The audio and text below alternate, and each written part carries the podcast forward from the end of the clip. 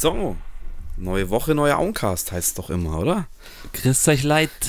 Rhodes, Servus. Servus Harry. Ist mal Und wieder soweit. wie immer Standard Anfang. So. Ja, aber es stimmt eigentlich. gell? Richtig gut. Das ist mit meinem Slogan geworden, den ich mir eigentlich mal ausgedacht Das habe. ist dein Slogan. So. Stimmt, ja, aber keine Ahnung, irgendwie ist das immer das äh, Zugänglichste. Außerdem, ja, muss man vielleicht was überlegen. Schauen wir. Ich find's gut. Ich, ich feier's. Ich find's echt richtig gut. Ja, schön, dass wir hier sind. Auf jeden Fall schön, dass wir hier sind an diesem Montag. Die Sonne scheint. Endlich Es geht's ist los. Endlich, endlich haben wir irgendwie Frühlingsgefühle. Ich muss auch sagen, es ist äh, ziemlich chillig. Ich mache jetzt aber, fällt mir gerade drauf, trotzdem schnell Licht an. ja, gute ich Idee, weil es wird dann schnell dunkel Ich wahrscheinlich. glaube, wir reden noch ein bisschen und dann wird's dunkel. Ja, dann habe ich doch jetzt hier mal kurz die Zeit, euch zu sagen, um was es heute geht. Liebe Freunde da draußen, ähm, es Ja. geht heute eigentlich auch äh, um ein Thema, das uns eigentlich, denke ich mal, seitdem wir jung sind, alle beschäftigt hat. Oh Ähm, wir wollten heute ein bisschen über die Geschichte des Deutschrap sprechen mit euch.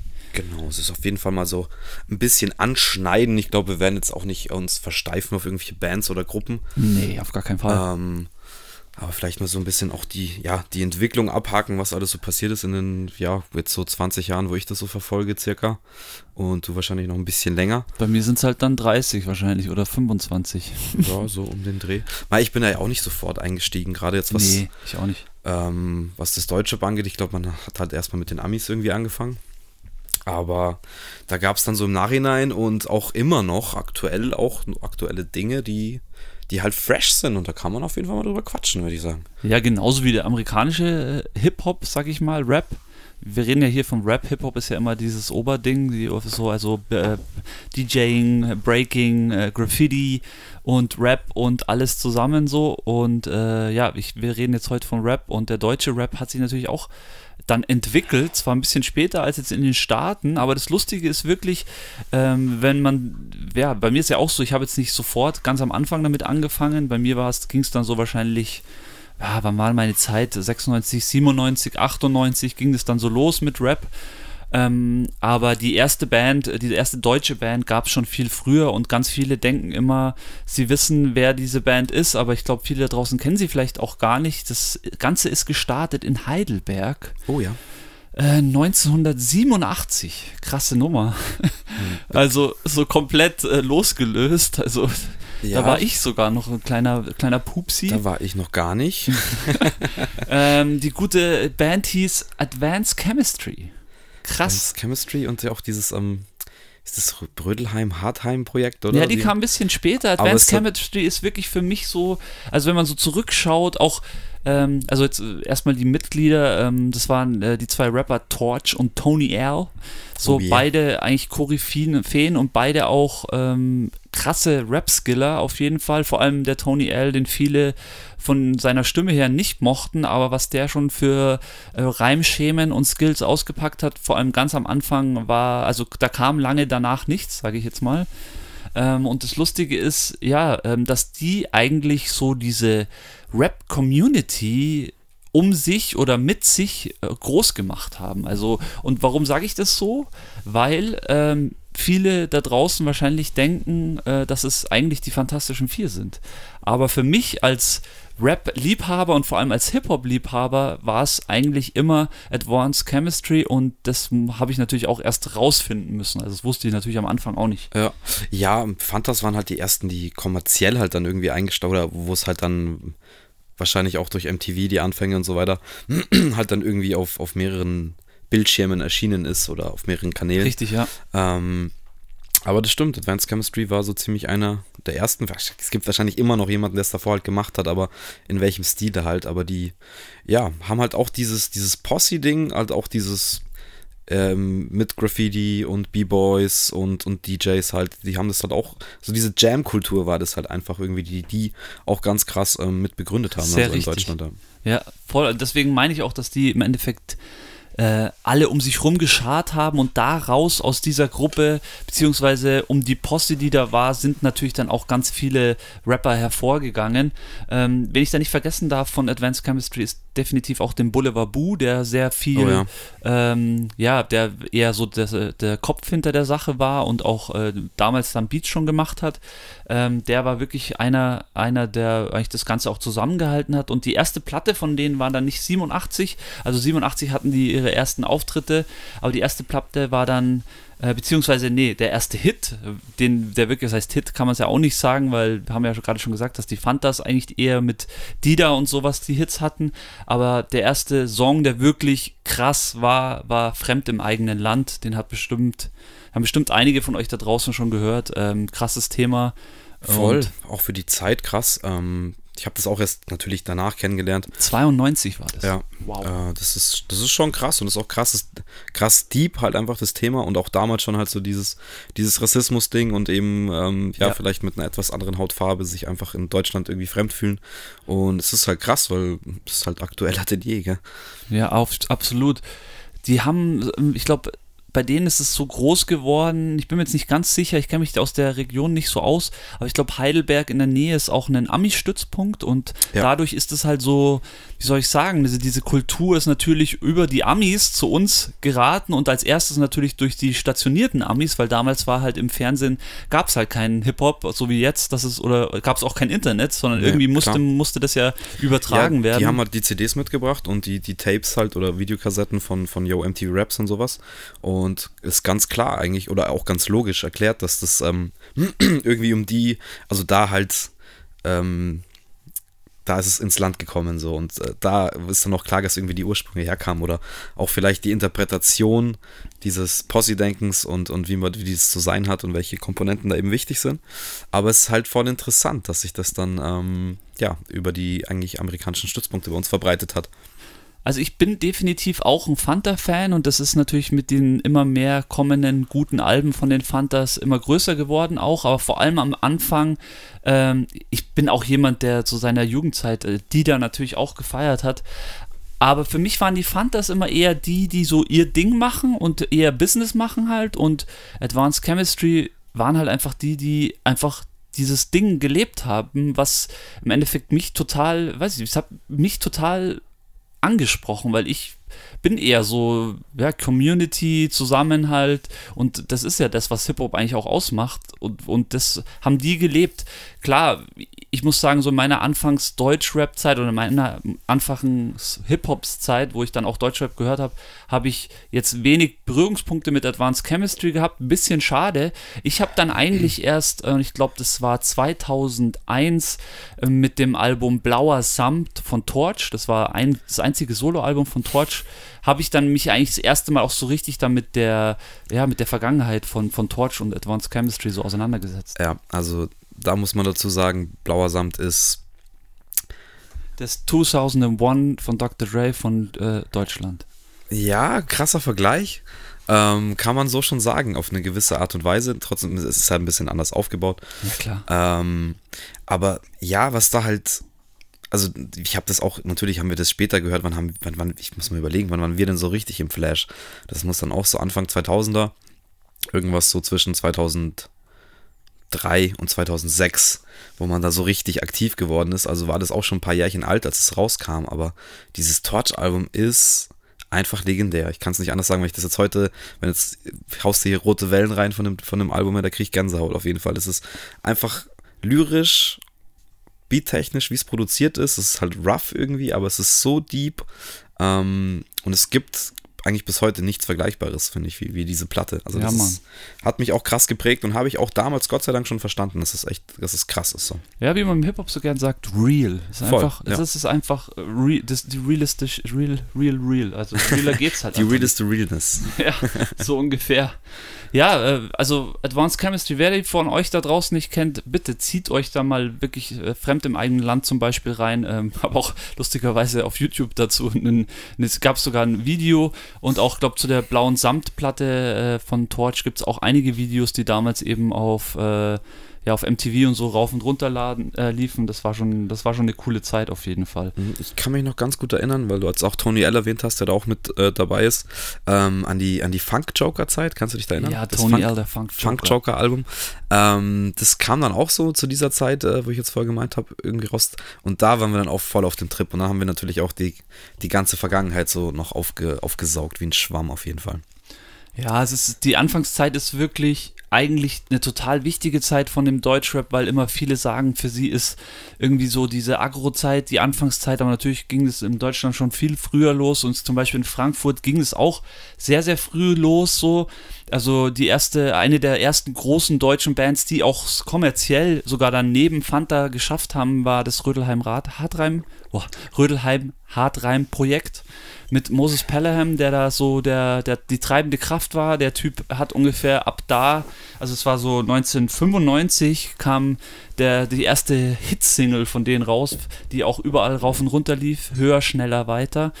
Und ähm, ja, Moses hat eigentlich ab da und auch davor schon unglaublich viele Artists ähm, produziert war sehr aktiv und ähm, am Anfang eben auch mit seiner eigenen Karriere, aber dann sehr auch als Produzent extrem unterwegs und war auch immer einer, wo ich definitiv aufgeschaut habe, weil es einer der ersten Voll. Großproduzenten war, der eigentlich, der eigentlich so ins Game gesteppt ist. Voll, also die haben halt erstmal mit dem Rödelheim Hartreim ähm, haben die halt so eher diesen Battle-Rap-Aspekt äh, auf Deutsch übersetzt, eigentlich als erstes. Das glaube ich, hat es davor auch nicht wirklich gegeben. Sehr gut, ja. Und natürlich hat er dann 3P Records, äh, gut, natürlich auch im Verlauf seiner Karriere erst gegründet, hat Artists wie, gut, heutzutage sehr umstritten, ähm, Xavier Naidoo, äh, zu Recht umstritten, muss ich nochmal äh, dazu sagen, aber auch halt ähm, Cassandra, Cassandra Steen und eben Glashaus. Und ich glaube auch Sabrina Settler ist, glaube ich, auf, auf seinem. Das war ist der erste, ja, genau. erste krass. Aber weil du jetzt gesagt hast, ähm, er hat seine Karriere dann so ein bisschen. Ähm, stimmt nicht. Der hat, also was heißt stimmt nicht? Er hat schon sehr unregelmäßig Alben released. Aber liebe Grüße an Sascha, mit dem ich ja letztens auch einen sehr schönen Podcast aufgenommen habe. Ähm, der hat, ist da irgendwie drauf hängen geblieben und hat sich immer ein paar Alben, also die Alben dann geholt. Und er hat dann auch immer so krasse Doppel-CD-Dinger rausgebracht, wo dann die Instrumentals noch drauf waren. Du kannst dir vorstellen, wenn er dann selber was gemacht hat, waren es halt richtig epische Beats, die er da teilweise benutzt hat, so richtig orchestral. Und ähm, halt auch eigentlich ein unterschätzter Artist, Solo-Artist, würde ich sagen. Also definitiv. Klar ja. kommt dann vielleicht nicht jeder auf die lispelnde Stimme irgendwie klar oder so. Vielleicht nervt es manche Leute, das kann ich mir gut vorstellen. Aber mh, mm, absolut Respekt an, an Moses Pelham. Das ist schon, schon krass, was der auch produziert hat, was er uns äh, an Artists gegeben hat und auch was er selber gemacht hat. Das ist schon crazy. Ja, und auch gut, wie du das sagst, dass er, ähm, dass er diese Schiene auch so ein bisschen mit seinem äh, Kumpel, wo ich immer nicht weiß, äh, der andere Rap-Kollege, Rap-Kollege, wie er heißt, ähm, dass er das echt diese Schiene auch so gestartet hat. So, du merkst dann einfach, Frankfurt war schon immer hartes Pflaster so und da kam es dann halt einfach auch raus. Bei Frankfurt muss ich, kennst du Tone? Ja, klar. Boah, das ist auch so eine Rap-Maschine. Den haben wir auch so gefeiert. Das ist, äh, das ist so mein Bezug aus. Er und Azad halt, gell? Das ja, das, so. genau, Azad, erste Album war für uns, äh, für unsere Crew damals, äh, Shoutouts gehen an die Auen Masters. Bo, bo, bo. Ähm, unsere Crew damals das Album, als es rauskam, äh, das war Leben, oder? Leben, ja. 2001 war das. Ey, das war wirklich Next Generation, da ging es ab. Allein das Cover, ich glaube, es war von, wie hieß der, ähm, nicht von Lumit, vom krassen Graffiti-Artist. So. Das hast du in irgendeinem Podcast hast du schon mal Ja, das ist einfach so ein Cover, wo tausend, also sein ganzes Leben in einem Bild beschrieben ist mit lauter kleinen Sachen. Entschuldigung. Und das ist echt also es ist erstaunlich. Und was dann eben auch noch war, ähm, 2000, muss man auch sagen, auch ein Schützling von äh, ähm, Moses P ist der gute D-Flame mit dem Album Bastard.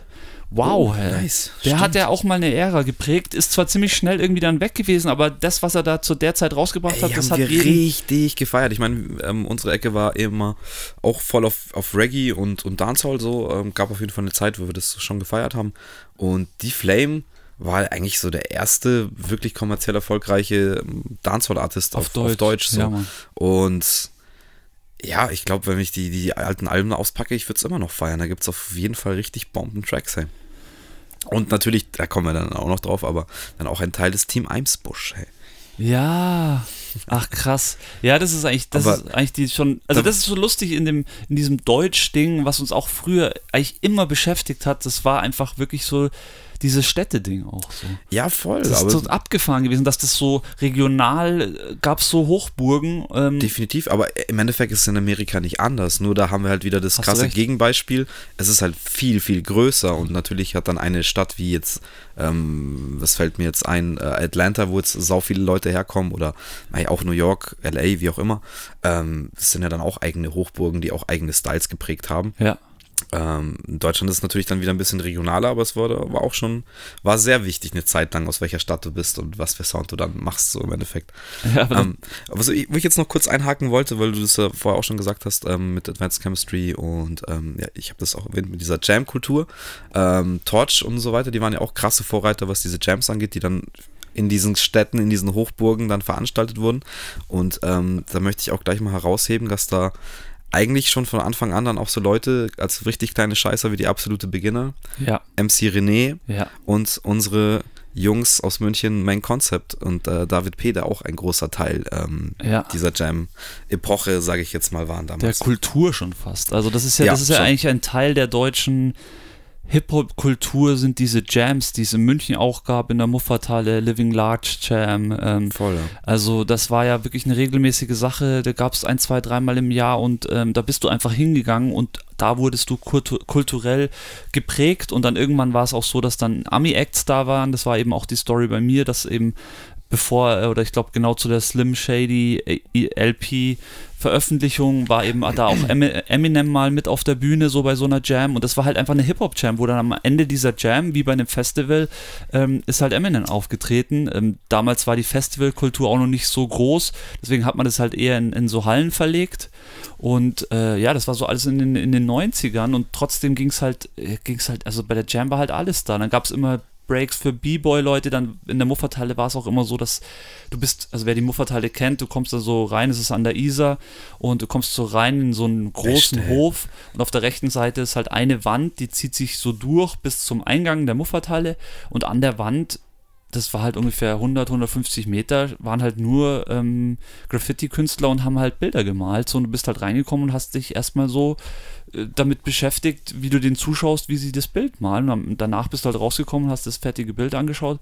Ja, das ist halt, das ist halt einfach eine Kultur, die eigentlich total schade ist, dass das wie soll man sagen, dass das irgendwie, dass Hip-Hop ja eigentlich viel, viel größer jetzt geworden ist, aber dass das eigentlich so ein bisschen, bisschen, weiß ich nicht, es gibt es immer mal wieder und auch das Bahnwärter Thiel in München, glaube Ja. ich, hat es auch so ein bisschen versucht, das wieder aufzugreifen, aber in der Größe gab es das eigentlich nie wieder so. Ja, es ist schon ein bisschen schade. Ich, ich feiere das dann auch, also gut, das ist jetzt auch ein umstrittenes Thema, aber auch ähm, jetzt aktuell die Jungs von 187, die haben, legen jetzt auch, also zum Beispiel haben hier einen, einen Writer, wie heißt der denn jetzt, hab ich, fällt mir, ähm, Frost. Ähm, und das finde ich halt dann auch geil, weil die hat auch sau viele Sachen, gut, da wird halt gebombt, das ist dann teilweise illegal oder inszeniert, wie auch immer, aber es ist trotzdem schön, dass manche Crews da auch irgendwie noch drauf Wert legen, dass auch das noch immer ein Teil von, von Hip-Hop halt ist so und einfach, ja, ein Tag ziehen irgendwo, das gehört hat irgendwie dazu oder ein Train bomben, ob es jetzt illegal ist Was oder ist nicht. denn ein Tag-Scene? Ähm, ich, boah, soll man das jetzt richtig erklären? Okay, also ein Tag im Graffiti ist ja so eigentlich dein Schriftzug, den du in einem Zug durchziehst und versuchst den halt überall zu verbreiten, so wie Banksy unter anderem auch eigentlich mal angefangen hat. Gut, der hat eigentlich Schablonen gemacht. Ähm, und ja, dann bombst du halt eigentlich äh, irgendwas mit deinem Namen. Ob es ein Briefkasten ist, eine Telefonzelle, eine Litfaßsäule, was weiß ich was. Und so verbreitest du halt deinen Namen als Writer so. Und natürlich waren dann auch viele Rapper Writer und haben halt ihren Flair, ist glaube ich auch ganz bekannt. Oder, oder als ein anderes Beispiel MC Boogie, auch, auch alles umstrittene Charaktere irgendwie, aber ähm, die halt auch alle als Writer irgendwie mal in der Szene angefangen haben und ist ein ganz krass wichtiger Teil, so einfach, das gehört, gehört dazu. Und ja, es irgendwie hat sich so, ich will nicht sagen auseinandergelebt, aber es wird nicht mehr so gelebt, auf jeden Fall wie früher. Ja, das, ich finde nur das schade. Es ist ja schön, wie sich die Kultur, also wie sich die Musik entwickelt hat. Die Musik, muss man ja wirklich sagen, es hat sich stetig weiterentwickelt und wir sind mittlerweile auch. Ja. Ja, ja, aber wir sind schon jetzt mal, jetzt nicht, auch nicht nur deutschlandweit gesehen, sondern im, Klar, ja, es klar. gibt schon richtig krass Ich meine nur generell, definitiv. Und ähm, das, ist, das hat sich krass weiterentwickelt, aber dass diese, diese eigentliche Hip-Hop-Kultur so auseinandergegangen ist, ist eigentlich für mich persönlich sehr schade, weil das eigentlich immer schon mehr war, als jetzt halt nur, und so wie es halt momentan eigentlich zu 80 Prozent in Deutschland propagiert wird, ich glaub, ich den kann dir Dicken das- markieren. Ich kann dir das Ist- erklären, warum das so ist, weil, Okay. also ich kann es versuchen. Nee, nicht das Geld. Aber ich glaube, Hip-Hop ist jetzt einfach kommerziell erfolgreich geworden. Und sobald irgendetwas den, den Kommerz erreicht, weiß nicht, diese, diese Jam-Kultur und eben Writer und DJs und Beatbox-Battles und was weiß ich was, das war halt eher die Subkultur noch so. Ja. So hat es angefangen und es muss halt irgendwie verbreitet werden. Aber sobald es dann irgendwann mal beim Mainstream ankommt, dann wird es halt gelebt. Und mittlerweile ist es ja so, dass sich die komplette Musikwelt nach Hip-Hop oder dem, was, was Hip-Hop heutzutage entspricht, halt richtet. So, ähm, wenn es jetzt irgendwelche 808-Beats sind oder trappige Beats, die halt, ja. Ja. Und naja, egal. Das, natürlich äh, ist das dann alles auf das Geld, also wie du sagst, es geht dann letztendlich doch ums Geld, weil das einfach erfolgreich ist, aber was sich halt verkauft, regiert und Ja. ähm, dann dreht sich halt auch mal ganz schnell, dass aus dieser Subkultur irgendwie was ganz was anderes wird, als es eigentlich mal war. Und ich glaube, an dem Punkt sind wir so heutzutage ungefähr. Ja, das ist sehr richtig. Aber natürlich, wie du sagst, gibt es da auch sehr viele geile Sachen, die auch neu entstehen und die super gut sind. Also ich möchte das jetzt, möchte jetzt nicht zu negativ klingen, sagen wir es mal so. Nee, und es gibt noch genug da draußen, die genau das leben und das merkt man ja auch immer wieder. Auch ich in meiner Klar, Show habe das Gott immer wieder, dass ich sehe, dass die genau, dass die jungen Leute oder halt Jüngeren, die jetzt anfangen oder gerade mittendrin sind in ihrem Rap-Flash, genau das leben möchten und das cool finden, auch wie es früher war und genauso auch äh, Sachen äh, propagieren. Das finde ich richtig schön. Also das ist echt schön zu sehen. Und ja, ähm, wo wir bei den Sachen waren, ähm, du hast es gerade gesagt, Einsbusch, hast es angesprochen, ähm, so äh, Hamburg City. Hamburg City, Baby. Ja, also das ist auf jeden Fall meine Zeit, meine prägendste Zeit. Ähm, ja klar gehört jetzt da nicht nur Hamburg dazu. In der Zeit ist ja auch, auch viel in München passiert und gibt äh, oder gab leider, muss man jetzt sagen, Crews wie, wie Blumentopf, die halt immer wieder die Fahne hochgehalten haben.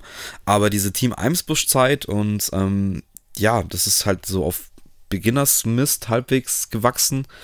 Ähm, da waren dann auch Leute wie, wie Sammy, Sammy Deluxe eben dabei, die Flame war dabei, obwohl er eigentlich aus Frankfurt ist, aber der hat sich auch mit denen connected.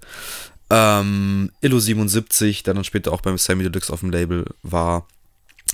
Oh, wen vergesse ich jetzt da noch? Tausend Leute. Der, Ja, also, weil wer mir natürlich da immer einfällt, also die uns sehr geprägt haben. ne? Chanel fällt mir gerade noch ein, der war auch am Start, ist auch richtig nicer Rapper damals. Oder ist immer noch, ich glaube heutzutage auch eher durch Instagram bekannt. Also natürlich äh, ähm, mich sehr geprägt hat, also jetzt, ich will jetzt nicht Nico Soave sagen, wobei der auch äh, zwei, drei richtig geile Alben hatte, aber der kam erst später. Suave. Aber für mich ähm, wirklich, also für uns, für unsere Crew, für mich damals, was wir rauf und runter gehört haben, war 5 Sterne Deluxe. Oh ja, Die haben uns so verballert, die haben uns so verplant, weil die haben halt einfach lyrisch, die haben einfach Sachen ausprobiert und die haben einfach teilweise auch komische Sachen, Sätze gebaut, bildet und Ja. keine Ahnung, die waren einfach das Bo und Tobi Tobsen, ähm, haben irgendwie so ein bisschen die Sprache revolutioniert. Wie heißt der Track auf der Jagd nach Doktor? Irgendwas mit diesem Comic-Video. Ah, ich weiß, ich weiß, Boah. ich weiß, was du meinst. Ey, Ja. das ist so geil, einfach dieses scheiß Das ist so richtig verplano. Voll, die waren das halt ist genauso wie wir früher auch waren, einfach, die haben Bock drauf gehabt, genau das zum rauszuhauen, was sie denken. So. Sie, sie haben dann nicht überlegt, so, funktioniert das oder funktioniert das, genau das, über das wir auch geredet haben, so auf diesem, diese Kommerzschiene, sondern bei dem war einfach, oder? Geil, taugt mir. Und wenn ich da auch immer noch an den Anfangszeiten dazu zählen muss, die sich wirklich ganz am Anfang ihrer Studentenzeit, muss man sagen, ihrer Studenten, ihrer Lernzeit des Hip-Hops, obwohl das erste Album qualitativ eigentlich alle, gegen alle Alben, die davor rausgekommen sind, äh, tausendmal besser war, war ähm, die, und die haben sich eben an fünf Sterne in meiner Meinung nach oder an diesem äh, Hamburg City Style angelegt ist die, die guten Deichkind mit ihrem ersten Album äh, Bitte ziehen Sie durch. Das war schon 2000 mit dem Hit äh, Bon Voyage. Bon Voyage. Auf jeden Fall. Das sind, das sind Hamburger Bretter. Ähm, das Album haben wir auch rauf und runter gehört. Ich weiß auch ganz genau, wie wir voll enttäuscht waren, dass Deichkind jetzt Techno macht. Aber ich, das, ja, das ist aber glaube ich auch ein normales Ding so. Ja, aber das war damals halt auch noch die radikale Zeit, weil wir hatten echt so alles, was irgendwie mit Elektro zu, zu, tun- äh, zu tun hatte, war halt eigentlich gleich pauschal durch so. Und dann die Crew, wir haben es halt nicht verstanden, warum. Klar, die hatten da ja auch einen krassen Umbruch und da ist ja auch ähm, der Produzent verstorben dann und ist lustig, ich habe das auch schon mal erwähnt. Äh, Sounds Off, die waren in der in der Habe ich auch gesehen in, in der Elbphilharmonie. in der Elbphilharmonie, ja. Hab und ich haben mir da angeschaut, einen ja. random Track mit, ähm, mit Nisse gemacht. Ähm, auch sehr geil. Und da erzählen sie ja diese Story und das, das ist dann erst das erste Mal so richtig bei mir angekommen, so eigentlich, was bei denen da abging. Und ähm, dann eigentlich umso lobenswerter, dass sie sich so neu erfunden haben und Ja. dass sie Bühnen einfach dominieren. Das ist, muss man auch mal sagen. Ja, das ist bei Deichkind ja eh das Thema Jungs Nummer eins. krass, ja. Aber das erste Album, ey, und da gibt es auch dieses Gasballon-Ding da. Ja. Ja. das ist so richtiges Brett. Auf jeden Fall, das ist halt Deutschrap für mich, so wie ich es halt damals, also so wie ich es kennengelernt habe, so wie ich es lieben gelernt habe. Ja, Ähm, richtig. zu Nico Suave muss ich kurz einhaken.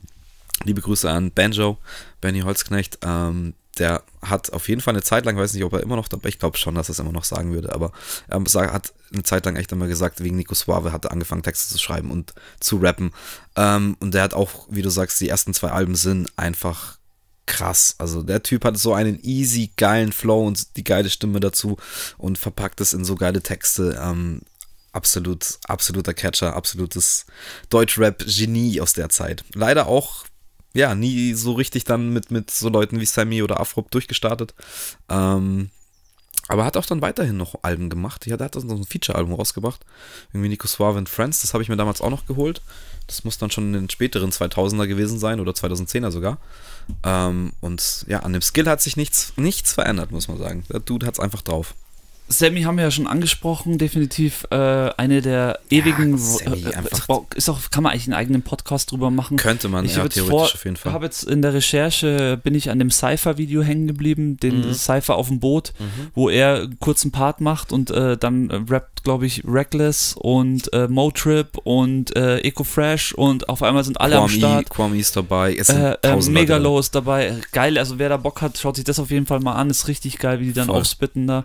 Dann dieser Si- Si- Silbil oder Sibyl, wie der heißt, ähm, ist auch mit am Start. Also das ist auf jeden Fall, das lege ich euch echt ans Herz. Und ich glaube, über Sammy sage ich jetzt einfach nur, vor allem die erste EP, also was heißt eigentlich alles, grüne Ja, also, Brille, fuck, also ja. Dynamite Deluxe natürlich ist, ist einfach schon legendär, weil er. D- Davor schon, die EP war schon Ja, so die krass. EP natürlich, die ist auch krass, aber die, die ist halt so, ähm, die ist so undercover, ich glaube, da kommt man einfach nicht mehr ran. So. Ja.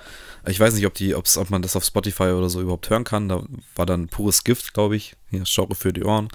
Ähm, ja, das ist Legendary Shit einfach. Und wie Sammy, ich meine, bis heute ist er, glaube ich, Deutsch-Rap technisch. Also dem, dem, mit dem will ich mich nicht anlegen. Ey. Das ist ein Freestyle-Monster, das hat er schon tausendmal bewiesen. Und ja, was in meinem Herzen ganz tief drin ist, ist sein, sein erstes Soloalbum. Ähm, ist gleichnamig wie er, einfach Sammy Deluxe mit Wicked MC, Weck mich auf, ist da auch drauf. Ja. Ähm, das habe ich, das habe ich rauf und runter gehört. Lass Wicked MC laufen, ich rappte das ganze Ding mit, ist kein Problem. Richtig nice.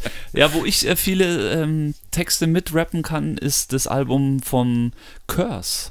Feuerwasser hat jetzt irgendwie ähm, einen, äh, eine Premiere gehabt oder irgendwie 20-jähriges oder Ja, so.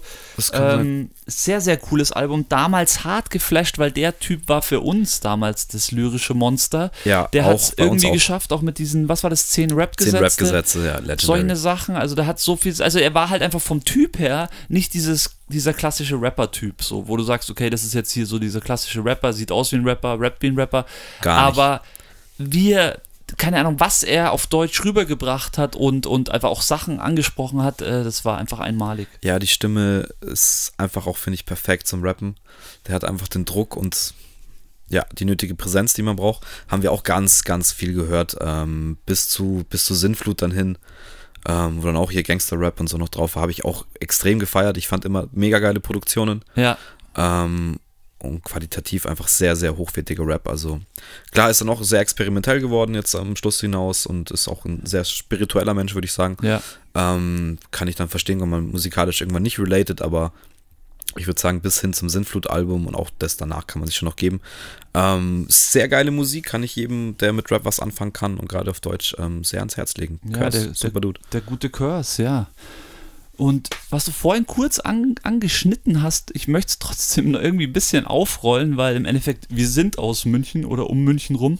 Oh ja, Die gute Szene in München ist ja auch nicht eingeschlafen. Also wir hatten jetzt schon Hamburg, wir hatten äh, ein bisschen Stuttgart, wir hatten ein bisschen äh, Frankfurt. Und aber München war schon auch immer Platz für gute Jams, sage ich jetzt mal. Es hat sich immer so angefühlt, als gäbe es in München nicht wirklich viele Bands, aber eine hast du ja schon angesprochen. Main Concept, die hat so schon 94, 1994 das erste Album rausgebracht. David P. und, äh, wie heißen sie alle? Der, das Album hieß Coole Scheiße. Damals. Ähm, David P., jetzt fallen mir die anderen Jungs nicht DJ ein. explizit, oder? Ja, natürlich, klar. Und wer ist noch, wer ist noch dabei? Ich, weiß ich glaube, noch einer ist dabei, oder? Ja, sind so Scheiße, weiß ich jetzt auch nicht. Peinlich. Nee, aber auch absolute Vorreiter. Absolute Vorreiter in Sachen Freestyle in Deutschland. Ich meine, die haben ein komplettes Freestyle-Album gemacht damals. ähm, und David P. ist auch einfach, den gibt's, den stellst du auf eine Bühne, gibst dem DJ und der macht eine Stunde Show, ist kein Problem. Ja. Und, ähm, Ohne, ohne, ungeplant. Ja, ungeplant. Ist kein, kein Ding. Nee, absolut geiler Scheiß. Ich liebe einfach seine Stimme. Ich liebe ihn rappen zu hören so. Und ich bin auch sehr froh, dass sie was Neues gemacht haben. Jetzt eben vor kurzem auch. Ja, sehr, sehr stark. Kann man ja kurz jetzt mal, kann man kurz herausheben. Ähm, absolut Legendary Crew. Die haben damals auch wo, 2006 bis 2010 irgendwann, äh, ich weiß nicht mehr, wie es hieß. E Equilibrium, glaube ich, hieß das Album. Genesis Exodus. Oder ja, Genesis Exodus heißt hieß Dann das. dann hieß irgendein Track. 98 war das. Nee. Vier Jahre danach. Kam nicht später noch eins raus? Das kann schon sein. Also, sie haben drei, vier Also- Alben ge- rausgehauen. Ähm, welches mir wirklich extrem hängen geblieben ist, ist Genesis Exodus. Ja, das ist der, das ist der Classic auf jeden Fall. Ist, äh, wo auch jeder, jeder wahrscheinlich das Cover da draußen kennt. Und äh, ja, also Main Concept jetzt gerade erst einen neuen Song, beziehungsweise den zweiten Song von ihrer kommenden LP rausgebracht. Der erste hieß 3.0, also fürs 30-Jährigste. Und ähm, jetzt hat der neue Song hieß äh, Brecht, Brecht Was Right. Ja.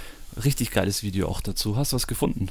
Äh, ich habe was gefunden, ja, es, ist, heißt tatsächlich Equilibrium, es ist von 2005. Ähm, und das war genau unsere Zeit, da sind wir richtig hängen geblieben, auch, auch darauf wieder. Ähm, und war ja damals schon diesen Legendary-Status, der sich jetzt ja nur noch krasser manifestiert hat, ähm, war für uns damals halt schon so eine Legendary Oldschool-Crew, die halt dann immer noch mit einem Album kommt, was halt absolut mithalten kann. Ähm, haben wir auch richtig krass gefeiert. Dann äh, war es das ja nat natürlich noch nicht in München. Es gab da natürlich Blumentopf, da haben wir vorhin auch schon, hast du auch schon mal Ganz- einmal kurz genannt. Erwähnt, ja. Äh, das erste Album von den guten Blumentopf-Jungs war kein Zufall 1997 und äh, großes Kino war dann 1999. Ich glaube, das große Kino ist bestimmt auch einigen da draußen bekannt. Definitiv ähm, mein Favorite bis heute gern geschehen.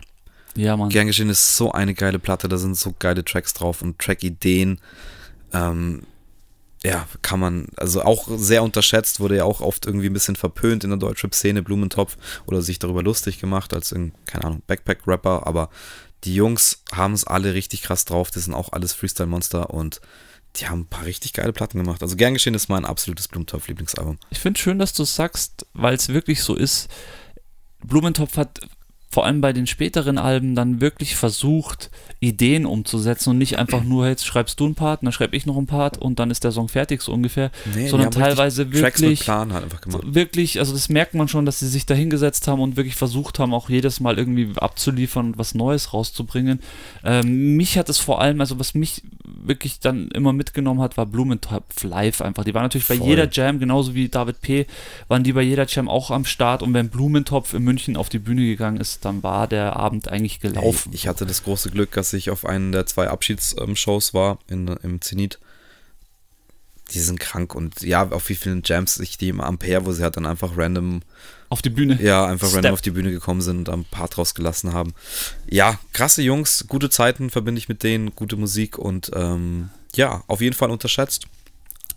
Ja, ein Homie, den ich äh, noch erwähnen möchte, aus, der, aus dem guten Münchner Kreis. Also ihr merkt schon, wir, wir, wir halten uns wirklich sehr in den Anfangskreisen der Musik, aber ich möchte euch einfach so ein bisschen äh, leiten auf dem Weg, weil in der, vor allem in der Early Time ist ziemlich viel auch passiert, auch in München. Es gab die Crew Echo Rausch, die damals, äh, wann war denn das? Ähm, das Album 98, äh, 98 kam das Album raus.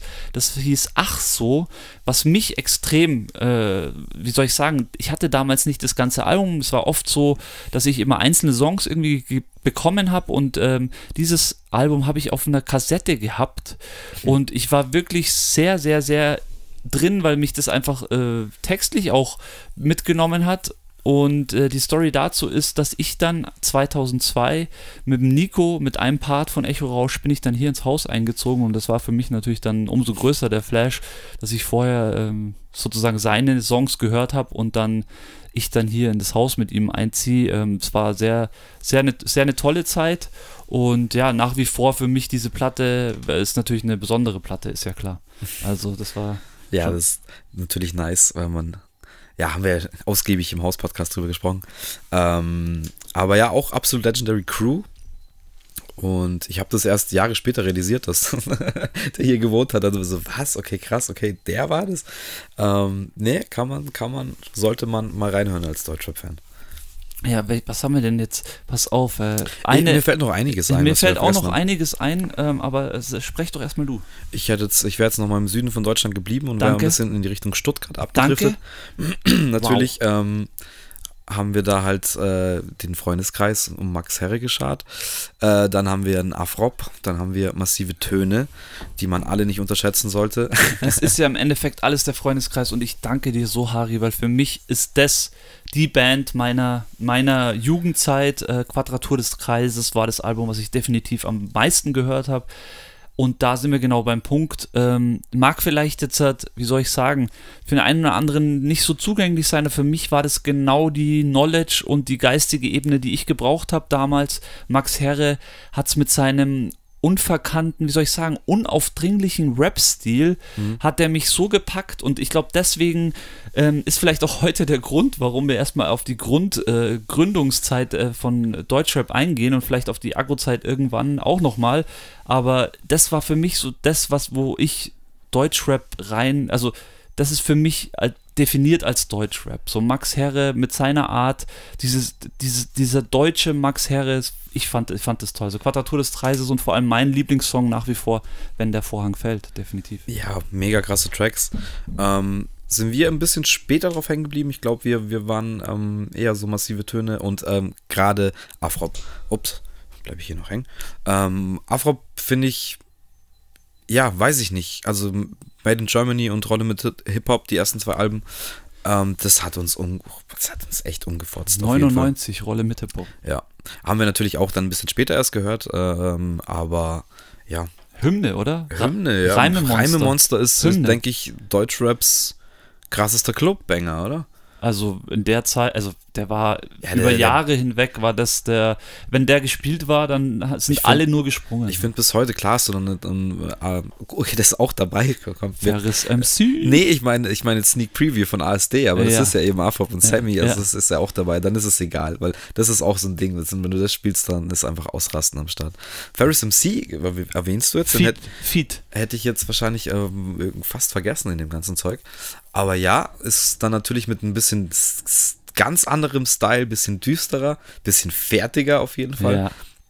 Ja. Ähm, bin ich am Anfang nicht so drauf klargekommen, aber gerade später dann hat er Sachen gemacht, die auf jeden Fall interessant, die ich sehr interessant fand, die auch wirklich gebankt haben. Ich habe den auch mal, ähm, wir waren auf einem Hip-Hop Open in Stuttgart irgendwann mal, das müsste so 2004 oder so, oder 6 oder so gewesen sein. Und da haben wir ihn auch live gesehen und spätestens seitdem, hey, absoluter Fan. Ferris, äh, guter Junge, dann später auch mal Teil von Deichkind jetzt gewesen für ein paar Jahre, mittlerweile wieder ausgestiegen. Und äh, ich glaube, vielleicht in den letzten Jahren bekannt durch seinen Auftritt in der Serie Blockbusters mit Echo. Oh ja, stimmt, da war er auch dabei. Da ist er auch am Start, ja. Also für mich hat Freundeskreis definitiv diesen Zusammenhalt, den damals Advanced Chemistry eingeleitet hat, mit, ja. mit, ihr, mit ihrer Art und Weise, hat für mich Freundeskreis, dieses Freundeskreis-Ding war immer allein schon vom Namen her und von dem, auf der Bühne dann, welche Leute sie ja, dazugezogen haben. Dass sie, dann quasi. Genau, dass sie eben auch die Hamburger da sofort mit reingenommen haben, mit denen sie sich sofort gut verstanden haben. Ähm, Sammy war da ja auch immer mit am Start eigentlich und dann ja. spätestens 99 zu Esperanto war eigentlich die Sache besiegelt. Ähm, das ja, hat einfach alle irgendwie zusammengebracht. Absolut damals. legendär. Es war vielleicht auch ein bisschen, da sind wir ein bisschen später eingestiegen, aber die haben ja dann auch zum zehnjährigen Jubiläum dieses FK10 eben rausgebracht. Ähm, und da habe ich sie dann auch auf einem, es war auch Hip-Hop, aber ein paar Jahre später, haben wir sie auch live gesehen. Und das halt noch in Stuttgart, das war, das war krass.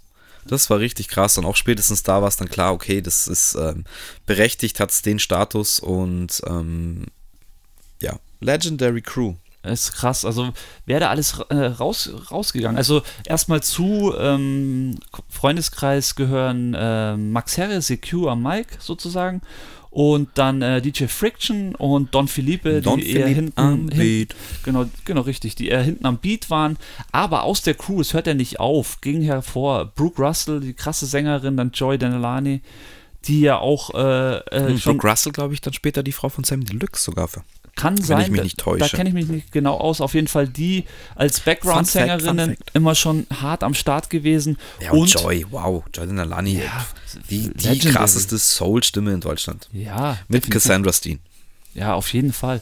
Und wen man nicht vergessen darf, ich glaube, hast du es vorhin schon kurz, ich weiß es nicht, ist Gentleman. 99, erstes Album Trotting On und seitdem, oder Ja, gerade die ersten zwei Platten, klar, ich glaube, er ist dann später erst so richtig durchgestartet, in, in, dass er in Deutschland erfolgreich wurde. Aber ich glaube, der erste Deutsche, der irgendwie in, in Jamaika so akzeptiert wurde, auch als Artist und auch, glaube ich, äh, Hits hatte, so. erste und letzte wahrscheinlich. Ähm, ja, Seed, Seed sind auch, ähm, Okay. glaube ich, waren auch schon ziemlich gefeiert. Ähm, aber Gentleman, ja, wie gesagt, wir waren auch damals schon, hatten unsere, wir hatten Reggae-Sonntag. Und immer sonntags, wenn wir uns getroffen haben, irgendwo, Nice. irgendwo gechillt haben, dann war eigentlich Pflicht, dass ein Reggae-Album läuft so. Und dann natürlich einen Deutschen zu haben, der wirklich geilen Reggae macht, der, wirklich, wirklich hörbar ist und zugänglich. Ähm, ja, absolut Respekt. Bin hart geflasht auch von seiner letzten Platte, äh, Blaue Stunde heißt die, glaube ich. Bin mir jetzt nicht ganz sicher. Er ist erst auf Deutsch jetzt, Er oder? ist komplett auf Deutsch, aber so gut, einfach auch so ehrlich. Also Gentleman ist einfach auch ein Ja. Künstler für die Ewigkeit und äh, wirkliche irgendwo- Vollblutkünstler, Irgendwo noch Musiker. das, das Journey to Jar, das zweite. Das ist, ähm, Ja, das erste war Trotting On. ja genau, da kann ich mich auch noch gut dran erinnern. Aber auch auf allen Songs einfach so schöne melodische, äh, auf allen Alben so schöne melodische Songs drauf. Es ist richtig, ja, richtig schön. Gentleman ist, ist jetzt vielleicht jetzt nicht, passt jetzt nicht so ganz in den Podcast, weil wir gesagt Nö, haben, aber, aber ich, ja. es Doch, kommt eben schon. auch aus dieser Ist aus Stuttgarter Zeit. Ecke und ja, Ja, ist auch eigentlich dann ähm, krass, müssen wir eigentlich auch For Music erwähnen, äh, wo man auch Auf wieder sagen Fall, muss, oh. Dankeschön Fanta 4, absolut. ähm, die dann irgendwann For Music ähm, ins Leben gerufen haben, wo dann eben auch Artists wie Afrop äh, drauf gesigned wurden. Ich glaube heutzutage Materia. Äh, und ganz, ganz viele noch. Ich fange jetzt gar nicht an, weil Das ich kann, kann nur, kann nur Das vergessen. Das erste scheitern. große deutsche Hip-Hop-Label, kann man sagen, oder soll man sagen, Musiklabel, das viele, äh, viel Hip-Hop im, im, im Gepäck hatte. Gut, mit ersten wäre ich vorsichtig. Ja, gut, ich weiß es natürlich nicht, aber die wirklich groß geworden sind, sagen wir es so. Ja, das auf jeden Fall. Und die es bis heutzutage gibt und ja, wie gesagt, halt durch die Fantas gegründet ist, äh, wurde und das ist, das ist halt super geil. Ja. Ähm, wen ich jetzt auf jeden Fall noch erwähnen möchte, der halt eigentlich auch schon ganz lange dazugehört und immer dabei war, Gott sei Dank auch immer noch dabei ist und durch ähm, Jan Böhmermann auch wieder Oh, regelmäßig im Fernsehen war die letzten Jahre, ist ähm, der gute Dendemeyer. Shoutout auch nach Hamburg, Dendemann, Alter. Dendemann! Dendemann ist für Oh, mich da läuft mir kalt den Rücken runter. Mit Sammy, was so die Technik angeht, und ich habe Dan jetzt auch schon so zwei, dreimal live gesehen. Ey, der steht halt alleine auf der Bühne und äh, wer Dendemann oder die Tracks halt kennt, der weiß, wie, wie äh, technisch versiert und anspruchsvoll die sind. Und der steht halt da alleine ohne Backup und spittet dir das einfach raus wie, ja, wie er selber sagt, die Pferdelunge, Mann. Er ist einfach die Pferdelunge. Es ist echt krass.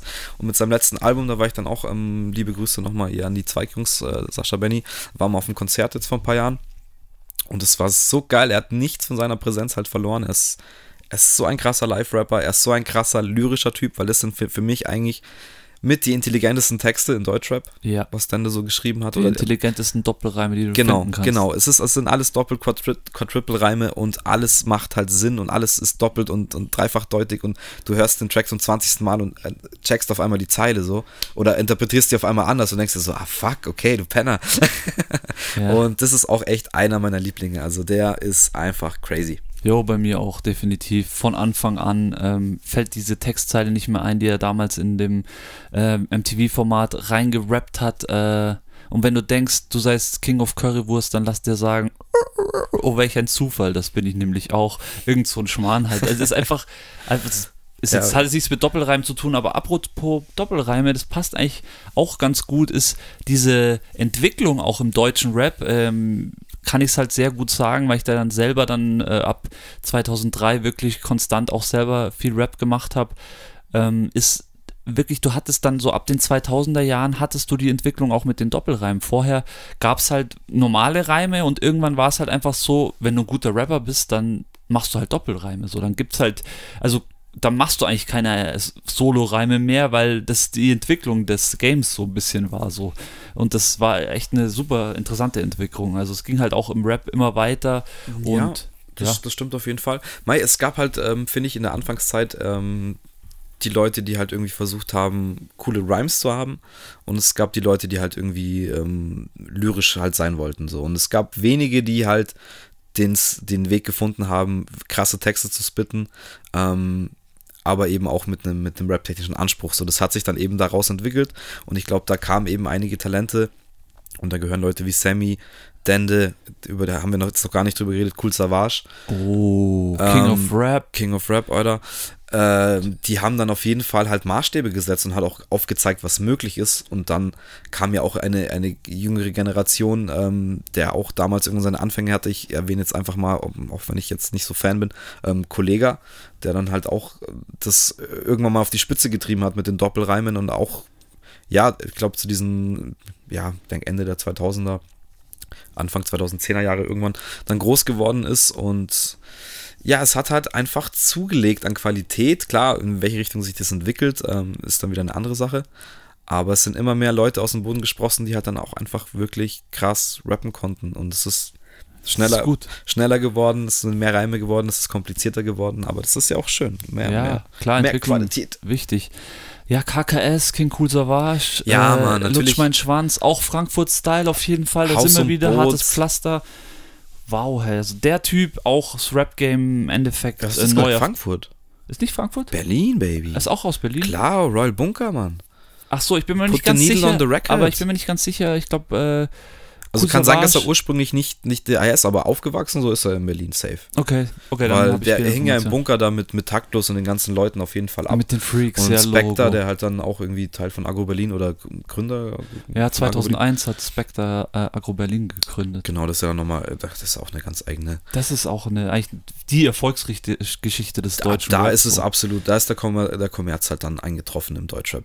Klar, Beginner und so ähm, waren dann auch, denke ich, mit Liebesliedzeit so, ja. Haben schon auch Akzente gesetzt und äh, waren in den Charts und Bravo und Pipapo.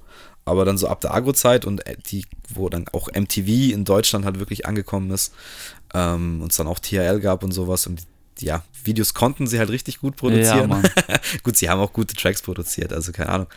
Ähm, ja, klar, der erste Sido-Track. Ja, also Block. Man kann jetzt darüber über den halten, was man will, aber das erste, das erste Bushido-Album, das ja, war bahnbrechend. Nee, so auch Sido und Bushido musst du da auf jeden Fall nennen. Also ja, Sido, Sido sowieso. Sido ist ja auch einfach, äh, der ist mehr als nur ein Rapper, der ist ja im Endeffekt einfach. Gut, bei Sido hat sich halt entwickelt, ähm, aber ja, das, ich habe das damals auch gefeiert, definitiv, so dieses erste Sido-Album auch. Und natürlich die, die Ansagen, die halt dann gedroppt wurden, also ich meine, was dann auf einmal alles gesagt werden durfte, wo, ja, wo halt bis, dir, bis dahin halt dir einfach niemand aufgezeigt hat, dass es möglich ist, so, ja. so zu sprechen oder so zu rappen. Ähm, ja, hat schon auch seinen Teil für Rap äh, getan, so ob das jetzt alles gut oder schlecht ist, da scheiden sich dann die Geister. Aber es ist jetzt auch ein Grund, warum halt ähm, Deutschrapper Multimillionäre werden können, denke ich. Richtig, äh, auf jeden Fall. Ähm, bei mir war es so, dass ich in der Zeit äh, klar, äh, Agro auf jeden Fall und das Logo jeder schon gesehen. Ähm, ich war aber damals nicht auf Konzerten. Ähm, nee, aber nicht. das erste Album, wo ich dann wirklich Sido kennengelernt habe, war erst äh, Ich und meine Maske. Ich glaube, das kam dann erst. Das ist das zweite, glaube ich, gewesen. Zweite oder dritte. Auf jeden Fall kam es so 2006, 2007. Und da hatte ich dann so den Zugang zu Sido, weil der einfach, da habe ich dann einfach gemerkt, so da ist halt mehr als jetzt nur dieses Agro-Ding. Und das spricht mich natürlich persönlich dann immer mehr an, aber was sich daraus entwickelt hat, ist wirklich eigentlich eine komplette Erfolgsgeschichte. Und wenn man jetzt halt so in den erfolgreichen Rap schaut, der jetzt so zu hören ist, der auch vielleicht, also in die Charts schaffen es ja. Oh, ich habe total scheiße gelabert. Viele, aber ähm, ja, ist halt einfach dieses, ja, dieses Ding, was Agro Berlin da gestartet hat. Und da sage ich echt einfach nur harter Respekt so. Ist halt back. Ja, was daraus dann entstanden ist und was die einzelnen Protagonisten, die damals Teil von Agro Berlin waren, ähm, so gerissen haben, ist halt schon heftig. Ähm, nur nochmal, um meine Aussage zu korrigieren. Ich und meine Maske ist von 2014. Ich habe das natürlich mit seinem ersten Album Maske von 2004 verwechselt. Entschuldigung. Aber ich hatte da auch einen richtigen Cut bei Sido. Ich habe das erste echt gefeiert. Beim zweiten war ich noch dabei. Und dann bin ich eigentlich ausgestiegen bis, was soll ich denn sagen, eigentlich bis 2015. Bis zu dem Album 6. Ähm, da wo Löwenzahn drauf ist, wo Astronaut auch drauf ist, wo der einer meiner Lieblingstrack Ackern drauf ist. Ähm, und ab dem Zeitpunkt muss ich sagen, bin ich eigentlich echt Sido-Fan geworden. Ab da habe ich, also ich habe auch immer gesagt, äh, oder ich habe das Empfinden, sagen wir es so, dass Sido sich immer rap-technisch auch weiterentwickelt hat. Der ist immer besser geworden im Texten, immer, also Texte schreiben konnte er schon immer, finde ich. Ja. Ähm, aber er ist technisch halt auch wirklich auf dem Level jetzt, wo man sagen kann, okay, er ist schon, er ist schon nicht umsonst da, wo er hingehört. Also äh, auch jemand, der bei mir gewachsen ist über die Jahre und der für mich mittlerweile jetzt auch dank Angelcamp und so weiter eigentlich nicht mehr wegzudenken ist aus Deutschrap. Ist ein, ist ein Charakter, ich bin froh, dass wir den haben und dass er ja, da ist, wo er ist. So. Definitiv. Der hat für mich Narrenfrei, der kann machen, was er will, man. Richtig. Sido ja. Bundeskanzler, meine Dinge. Richtig, ja, wird vielleicht auch irgendwann mal passieren. Wer, weiß, das crazy. wer, weiß, wer weiß, wie das so läuft, wobei wir sind nicht in den Staaten. So viel ist dann auch wieder nicht bei uns möglich. Aber, ich weiß auch nicht, ob er da Bock drauf nee, hat. Das aber ist auch immer so eine Sache. ähm, das ist, das ja, richtig. Ähm, ich ich hätte jetzt aber ganz gerne noch ein bisschen was zu Cool Savage gesagt, weil das kam, kam, jetzt ein bisschen zu kurz ähm, weil es auch ein, ist auch ein Charakter, auf dem wir krass hängen geblieben sind und ich meine, ähm, die besten Tage meines Lebens ist ja wohl ja, die Hymne ans Leben im Deutschrap und eigentlich auch von einem Rapper, wo man äh, so einen Track gar nicht erwartet. Absolut, absolut krasses Ding. Jetzt auch nicht so bekannt für seine Alben, würde ich jetzt sagen. Nö, irgendwie. Also. Hat dann auch die Mixtape-Kultur auch wieder irgendwie krass ins Leben gerufen, hat dann seine John Bello Stories gemacht, die dann, keine Ahnung, so 36 Tracks hatten, die teilweise zwei, Minuten lang sind oder 1,30 lang sind, DJ Cut und weiter. Äh, aber hat dann auch mit Optic Records auch eine Zeit lang eine ganz schöne Armada an Rappern neben sich gehabt, wo dann zum späteren Ding auch ähm, Cast ist da ja auch groß geworden, ja. der jetzt mit, mit Orsons halt durchgestartet ist. Ähm, Leute wie Fe äh, Frankie Kubrick waren dann auf einmal auf Optic Records. Äh, und ja, war jetzt nicht alles Gold, aber da gab es schon einige Sachen und wir waren auch echt geflasht von diesem also ich war immer schon krasser Battle Rap-Fan so, ja. und Savage hat es natürlich perfektioniert. Da kam einfach nur Punchline nach Punchline und ähm, auch krass Double Time und whatever. Krasser Typ. Und ähm, auch das aktuelle Album hat auch jetzt, glaube ich, vor kurzem. Oh, ja. Heißt es Medusa? Ich glaube schon, ja. Ähm, hab jetzt auch mal reingehört. Hey, krass, geil. Ist, ist richtig super. Ja, absolut. Also auch einfach ein ein Rap-Artist, der unter die, weiß ich, Top 5 auf jeden Fall zu zählen ist, weil der einfach ist ja. besonders einfach. Ist einfach ein besonderer Mensch, so wie Sido auch. Voll, glaub, ja. ähm, ist auch ein Charakter und ist sich auch treu geblieben, finde ich. Auch heute, wenn du ein Interview so siehst, er ist immer noch der Typ, klar, er, du hörst, er hat sich weiterentwickelt, er ist vielleicht auch ein bisschen intelligenter geworden oder hat sich gebildet oder wie auch immer. Ähm, aber steckt halt immer noch dieser, dieser Charakter und er weiß halt, wo er herkommt. So, das ist, ist halt cool. Ja, Mann. Das, das ist ein richtiger cool. Hip-Hop-Charakter. So. Das ist echt cool, ja. Und dann danach ist es eigentlich echt so, dass es so alles für mich so ein bisschen verschwommen ist und äh, ich jetzt auch nicht so viel habe. Äh, also wir haben bestimmt den einen oder anderen richtig großen, äh, jetzt natürlich nicht erwähnt, wie es halt immer so ist. Ähm, aber für mich ja, ist es für mich ist es wirklich danach so ein bisschen verschwommen so und äh, ja, jetzt halt erst wieder auch durch meine Show bin ich wieder so ein bisschen back im Biss und krieg so ein bisschen mehr mit. Also es ist echt eigentlich sehr interessant, was momentan draußen passiert. Was ich noch erwähnen möchte, ist auf jeden Fall, ähm, ist das Festival Splash. Oh ja. Wollte ich noch äh, so ähm, mit in diese Hip-Hop-Geschichte mit reinwerfen, in die deutsche. Das hat ja auch so den, den deutschen Rap oder das deutsche Rap-Festival geprägt. Ähm, ich durfte einmal auf dem Splash sein, das war glaube ich 2003 oder 2002. Da war das extrem groß, da war das damals noch am Speichersee.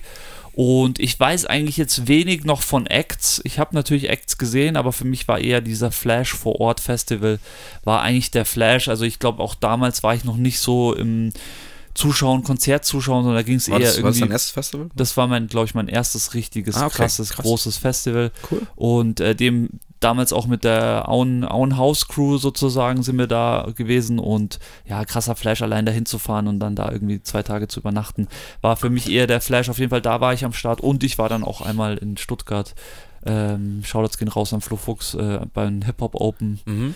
Ähm, waren wir auch einmal. Da war ich auch, da war ich zweimal. Äh, hab auch Wu-Tang gesehen. Da, das Echt oder wie? richtig geil. Richtig, richtig geil. Ähm, was haben wir noch gesehen? Die Jungs waren sogar nochmal. In einem Jahr konnte ich nicht. Die haben dann sogar Snoop gesehen und auch Gentleman. Ähm, das habe ich leider verpasst. Aber lass mal überlegen. Ich glaube, Exhibit haben wir da gesehen. Das war auch mega. War eigentlich Jada Kiss angesagt. Der hat dann leider abgesagt. Dann kam er für Exhibit. Das war aber auch cool. Das ist gar nicht mal so schlecht. Äh, nö, da, und vor allem der performte Boy, das war richtig geil. Ähm, und ansonsten waren echt viele. Deu Dende war auch da. Das war. Da hat Dennemann mich erobert. Da war ich absolut. Ab dem Zeitpunkt war vorbei. Der Dude, ohne Scheiß, kommt auf die Bühne mit dem Rucksack. Kommt auf die Bühne einfach so von, wie es halt, du stehst vor der Bühne, er kommt von rechts einfach hingelaufen mit seinem Rucksack, guckt so in die Crowd, nimmt sich so das Mic, moin, haut den Rucksack runter. Ich glaube, er hatte ähm, Mirko-Maschinen dabei Ja. kickt den Beat und der Typ fängt an zu rappen und für eineinhalb Stunden einfach durch. Und ich denke mir nur so, was ist los mit dir? Also, das war einfach, das war wirklich krass. Das war wirklich krass und ähm, seitdem liebe ich ihn einfach. Ähm, da haben wir noch, Ferris war da auch, Freundeskreis, Ja, klar. haben wir eben in Stuttgart da gesehen, habe ich vorher schon gesagt. Ähm, und ganz viel, was ich vergessen habe. Also, es war halt immer nur so eine Tagessache leider. Und in den Jahren, wo wir waren, Ja, bei mir auch. Deswegen ähm, war es leider nicht mein erstes Festival. Das kam dann noch ein bisschen später. Aber ja, vielen geilen Scheiß gesehen und auch Sachen, die, ja, die du sonst halt eigentlich schwierig gesehen hättest. So. Sido haben wir gesehen. Azad haben wir gesehen. Scheiße, jetzt kommt es mir langsam alles wieder. Alle schon am Start. Ja, Logo. Ich glaube, so, auch Yin Yang Twins, glaube ich, waren auch da, wenn ich mich nicht täusche. Wow. Ja, schon cool. Bei mir ist es so, dass ich leider, ich müsste im Wikipedia nachschauen, wer zu der Zeit, wann ich da war und wer aufgetreten ist, weil Ja, das wäre mal interessant. auch bei den Hip-Hop Open weiß ich es nicht mehr, da müsste ich auch mit jemand anders drüber reden, weil für mich eigentlich immer eher der Event so flashy war, dass ich mir die Auftritte gar nicht mehr merken konnte, weil allein diese Fahrt zu sowas, ich meine, da war ich auch noch Ja, jung voll. und so Oh und alles dahin und äh, überhaupt so mit Freunden, also das war alles ja, einfach zu, zu der total. Fahrt dahin hätte ich auch ein paar gute Stories, aber ich glaube, das machen wir in einem anderen Podcast. Ja, klar, easy. Also, das ist einfach, einfach wirklich eine geile Zeit und nach wie vor auch so mich musikalisch extrem ge- geprägt, so diese Deutsch-Rap-Zeit. ich finde es jetzt interessant, was du gesagt hast, dass du dann sagst, okay, ab dem Zeitpunkt ist es bei dir so ein großer Brei. Das ist nämlich bei mir ähnlich. Ich weiß dann nicht warum, also so spätestens ab der Zeit, wo ich dann hier eingezogen bin, so 2009, war ich auch vielleicht nicht mehr so aktiv in der Szene. Ja, ich Oder- habe mir das schon überlegt, warum das bei mir so ist, weil ich dann wirklich hier mein Studio hatte und ich mich wirklich sehr auch auf die Musik konzentriert habe, die ich produziert habe, die Leute, die ich aufgenommen habe, das Abmischen. Ja. Und natürlich habe ich schon, also ich habe immer viel Ami-Rap gehört und es ist auch nach wie vor so, dass ich eher musikalisch beim Ami-Rap ist. Es gibt ja viele, die sagen ja, ähm, sie hören einfach Deutschrap und so und das, das ist ihr Ding. Bei mir war das immer ab der Zeit auch, wo ich selber dann geschrieben habe, habe ich mich dann wenig mit deutschem Rap mehr identifizieren können, weil ich selber halt so ein bisschen in mir drin halt war. Und ich glaube, das ist bei Ja, mir so der Punkt einfach so ein bisschen. Ich glaube, bei mir liegt es daran, dass ich dann auch angefangen habe, sehr viel andere Musik zu hören oder auch das erste Mal mit Elektro in Verbindung gekommen bin und auch mit Rock-Sachen so und mich dann da auch krass geflasht habe und viele neue Sachen entdeckt ja, habe. bestimmt auch bei mir, ja. Mm, Aber mei, gab ja dann doch auch noch Artists, die ich ähm,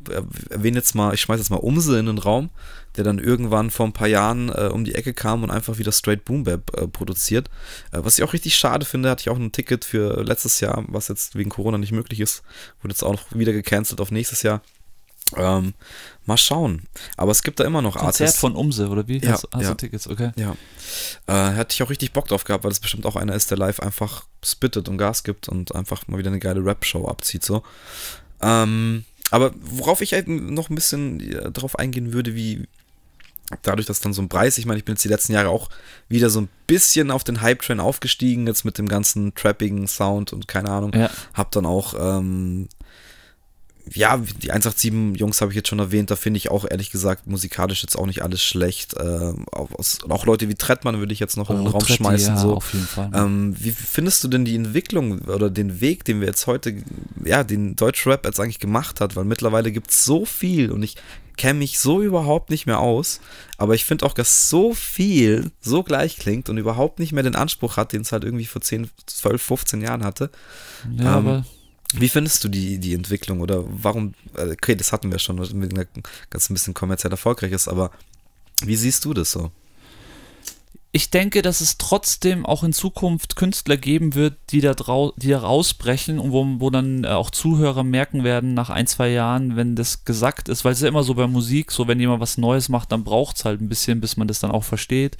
Und ich denke, dass es in Zukunft trotzdem Künstler geben wird, die aus diesem Einheitsbrei rausbrechen und das ist halt sozusagen mein Aufruf an alle Künstler da draußen.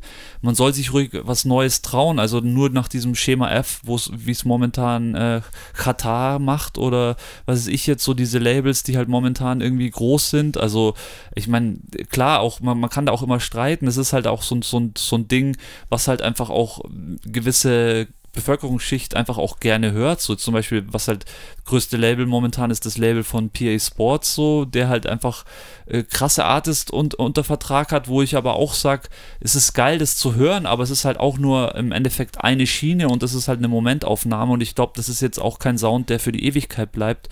Und ja, das ist die Frage, wird es nochmal so Künstler geben, die da wirklich rausstechen oder wird äh, Hip-Hop im Einheitsbrei des Pop untergehen? Man ich weiß seh, es nicht genau. Ich sehe halt das Problem woanders, weil diese Artists, ich glaube, die gibt es schon, aber die haben halt einfach keine Chance, ähm, hochzukommen, weil wir halt mittlerweile an so einem Kommerz angekommen sind, dass es halt auf jeden Fall Mittelsmänner gibt. So, und die bestimmen im Endeffekt, ähm, ob du jetzt halt einen trendigen Insta-Account hast und ähm, ob deine, deine Tracks dann im Endeffekt so in den Millionenbereich äh, Streams kommen, so. Ja. Ähm, weil hast du natürlich recht. als Independent Artist hast du eigentlich keine Möglichkeit, irgendwie deinen Namen bekannt zu machen, außer du nimmst äh, so viel Geld für Werbung in die Hand und dann ist immer noch die Frage, ob das halt irgendwie eine Gefolgschaft findet. Und ähm, ja, habe ich jetzt auch selber so ein bisschen mitbekommen, wie das Business halt heutzutage läuft. Es gibt halt immer irgendein Produzententeam, die sind, arbeiten im Auftrag von irgendeinem Label, die suchen sich dann irgendeinen Artist von TikTok oder Insta, der da vielleicht äh, Potenzial oder Talent hat. Dann gibt es drei, vier verschiedene von diesen Artists, die alle zur gleichen Zeit halt irgendwas machen. So der erfolgreichste, erfolgreichste davon oder der meisten viral geht, wird halt dann gepusht. Und die anderen zwei haben halt dann vielleicht nicht mal ansatzweise eine Chance, irgendwie halt auf den Markt zu kommen, so. Und ja. denen wird ja auch teilweise wirklich vorgesetzt, so, klar, vielleicht schreiben sie eigene Texte, aber die haben, glaube ich, nicht viel Mitspracherecht, wie jetzt der Beat zu klingen hat oder so. Ja, so ist es. Und ich, vielleicht ist das auch ein Grund, warum ich mich von dem ganzen Geschäft so ein bisschen abgewandt habe, obwohl ich nach wie vor einfach Musik liebe aber nicht mehr den Drive habe, wie früher Musik selber zu machen. Klar, ich hatte auch früher jetzt halt keinen kommerziellen Erfolg, aber trotzdem hatte ich halt immer den Drive, dass da auch mehr gehen könnte, was sicherlich auch irgendwie hätte passieren können, aber ich bin halt bewusst, so wie es jetzt gerade ist in dem Business, ist es extrem schwierig. Es ist schön, dass du das so ansprichst. Das ist absolut genauso, wie du gesagt hast, zu ganz großen Teilen. Ich glaube aber nach wie vor, dass es weiterhin und auch da draußen trotzdem auch Leute und ANAs gibt, die genau sowas suchen, das halt einzigartig ist und deswegen glaube ich auch, dass es passieren kann, dass nochmal Künstler kommen, die einen wirklich irgendwie beeinflussen. Ich meine, bei uns ist es eh so, wir sind halt auch an so einem Punkt, wir haben halt mittlerweile auch unglaublich viel gehört. Wenn du jetzt halt überlegst, vor 20 Jahren Mai, da kannten wir halt auch nicht viel. Mittlerweile haben wir so viel Musik gehört, es ist jetzt auch schwierig, dass man uns noch irgendwie wirklich ähm, ja, vom klar. Hocker haut. Aber diese Entwicklung sehe ich definitiv genauso und das hat halt damit zu tun, dass einfach, ja, das, das Musikbiss ist die größte Hure, auf jeden Fall. Also, ja, das ist halt das, äh, was, was ich schade finde, dass halt die Cash Cow so richtig an den Start gebracht wurde und ähm, wie du sagst, den Labels geht es ja auch noch darum, wie kann ich halt am meisten Kohle da rausziehen. Und ich wünsche mir halt einfach wieder, dass es, dass es mehr Independent-Leute gibt, die ein Label gründen. Ich muss ich jetzt auch dazu erwähnen, ähm, Finn Kliman, der das halt super vorlebt, wie, wie man das halt machen kann. Und das, die Kohle ist halt offengelegt und da geht es halt nicht um, ja, keine Ahnung, halt nicht um diese kommerzielle Ding, sondern mach dein Ding und, und, und werd gepusht so und es wird halt dann auch irgendwie von Leuten gewotet und es ist halt offen, was mit der Kohle passiert so. Ähm, und das sind halt Konzepte, wo ich sage, okay, das ist interessant und vielleicht ist gibt es halt, entwickeln sich so Nischen, hm, die dann so ein Konzept halt fahren und es äh, wird es hoffentlich mehr geben ähm, in, in dem Geschäft. Also nicht nur lauter Huren. ja. Aber ja, du hast recht, das ist halt echt. Ja, die, die halt das Geld davor schon haben und, und die Kohle haben, da in Werbung zu investieren, die haben halt das Sagen im Endeffekt. Und dann, ja, wird dann Shit halt auf die Plattform gestellt, wo es viral geht. Und ähm, der, der das halt nicht macht, braucht halt einfach immer noch dieses große, große, große Glück, so.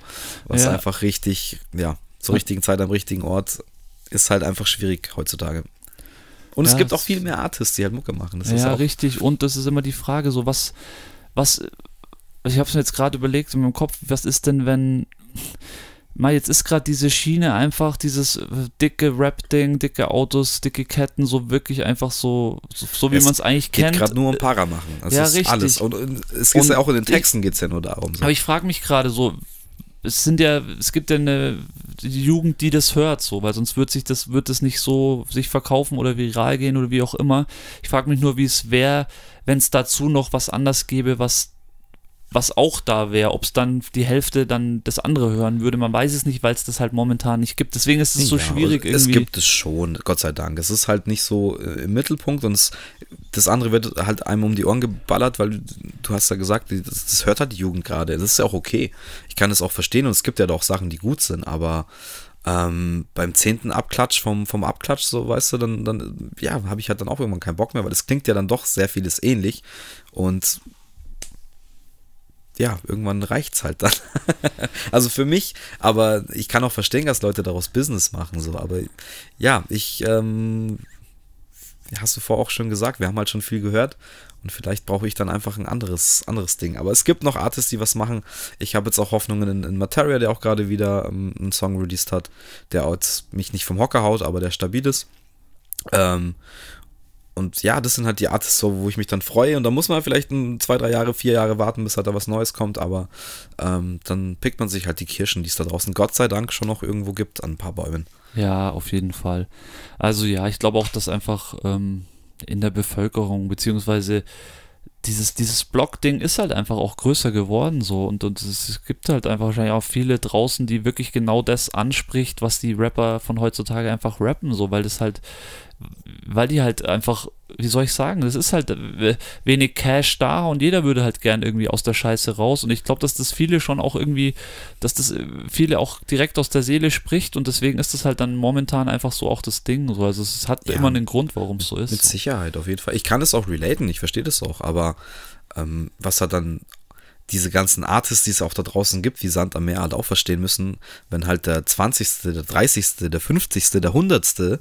mit dem gleichen Konzept um die Ecke kommt, dass es halt dann irgendwann auch nicht mehr funktioniert, weil es gibt halt einfach nochmal 200 andere Leute, die genauso klingen wie du, ähm, die vielleicht auch genau dasselbe Talent haben, die genauso krasse Beats haben.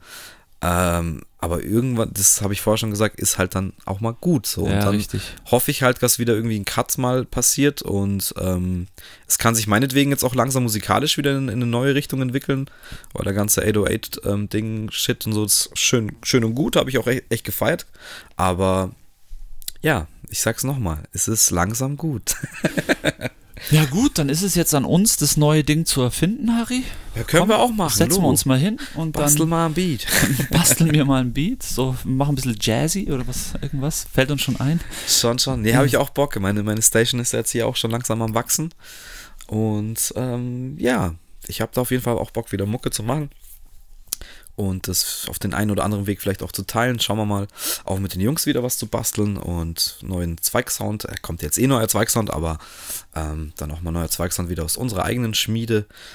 Was, okay, das klingt jetzt so, als wäre als der Sound, den die Jungs jetzt rausbringen, nicht aus der eigenen Schmiede. Nein, das stimmt natürlich nicht. Aber dass ich halt auch mal wieder ein Teil davon bin und auch was dazu beisteuere, da habe ich Bock drauf. Und ja, dann schauen wir einfach. Ja, wir schauen und äh, vielleicht werden wir hier an diesem Deutsch-Rap-Podcast nochmal was anfügen. Also Danke, dass du sagst. Ich wollte es auch noch sagen. Wir haben ja jetzt hier wirklich so die wirklichen Anfangszeiten besprochen. Ich sag's nochmal, Advanced Chemistry für alle da draußen. Für mich wirklich der Anfang, natürlich auch mit Fantas. Klar, auf jeden Fall auch die da. ist ein Song, der immer, immer in den Köpfen bleiben wird und legendär ist. Ja. Und äh, ja, also ich meine, äh, die Zeit ging ja dann auch nach, nach, nach den 2000er Jahren, ging die weiter. Und wer Voll. weiß, vielleicht hängen wir da nochmal was dran. Ich glaube, jetzt lassen wir es mal gut sein mit der Jo. guten Geschichte. Und äh, Also ich kann das auf jeden Fall ähm, noch abschließend dazu sagen. Äh, ich habe das auch schon mit den Zweigjungs besprochen, mit Sascha und Benny. Äh, es wird definitiv noch was in die Richtung Deutschrap geben. Aber das ist auch so eine Sache, die, die würde ich dann gerne noch mal in großer Runde wirklich ausführlich ähm, mit ja, noch mehr Zeit und noch detaillierter in gewisse Bands und Gruppen, die man dann vielleicht gefeiert hat. Ähm, also das wird es auf jeden Fall geben, sobald die Situation mit den, mit den Menschen in einem Raum ein bisschen besser wird. das machen wir auf jeden Fall. Äh, bis dahin äh, wünsche ich euch alles Gute. Bleibt gesund. Ja, gehabet euch wohl, genießt die Zeit, bleibt gesund, das ist das Wichtigste gerade. Und bis nächste Woche. Macht es gut. Ciao.